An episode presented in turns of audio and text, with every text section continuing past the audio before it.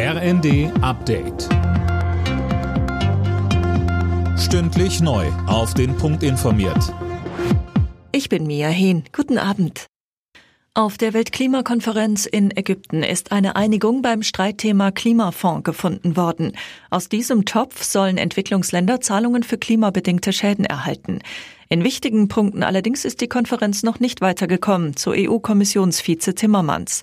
Bisher werde das 1,5 Grad Ziel von Paris nicht gehalten. Einzelheiten von Philipp Nitzig. Aus der ägyptischen Präsidentschaft der Konferenz liegen mehrere inoffizielle Vorschläge auf dem Tisch. Diese würden laut Timmermans aber noch hinter den Ergebnissen der Vorgängerkonferenz von Glasgow zurückbleiben. Inakzeptabel sei beispielsweise, dass Kairo die Verpflichtung zur Senkung der Treibhausgase in Frage gestellt habe. Die Konferenz in Sharm el-Sheikh sollte eigentlich gestern zu Ende gehen, wurde aber wegen der ungeklärten Fragen bis heute verlängert. Vor den Verhandlungen im Vermittlungsausschuss kommende Woche über das Bürgergeld hat CDU-Chef Merz von der Ampelkoalition Zugeständnisse eingefordert.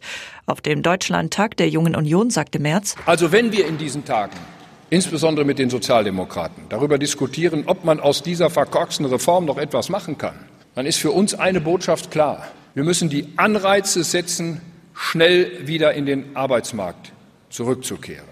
Das kann auch, das muss auch mit Sanktionen begleitet werden. Die an die Ukraine gelieferten 14 Panzerhaubitzen machen langsam schlapp.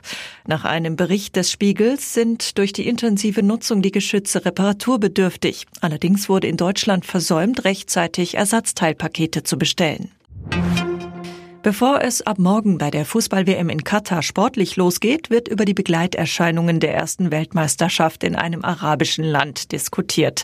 Das kurzfristig verkündete Bierverbot rund um die Stadien nannte heute DFB-Nationalmannschaftsmanager Oliver Bierhoff unglücklich. Alle Nachrichten auf rnd.de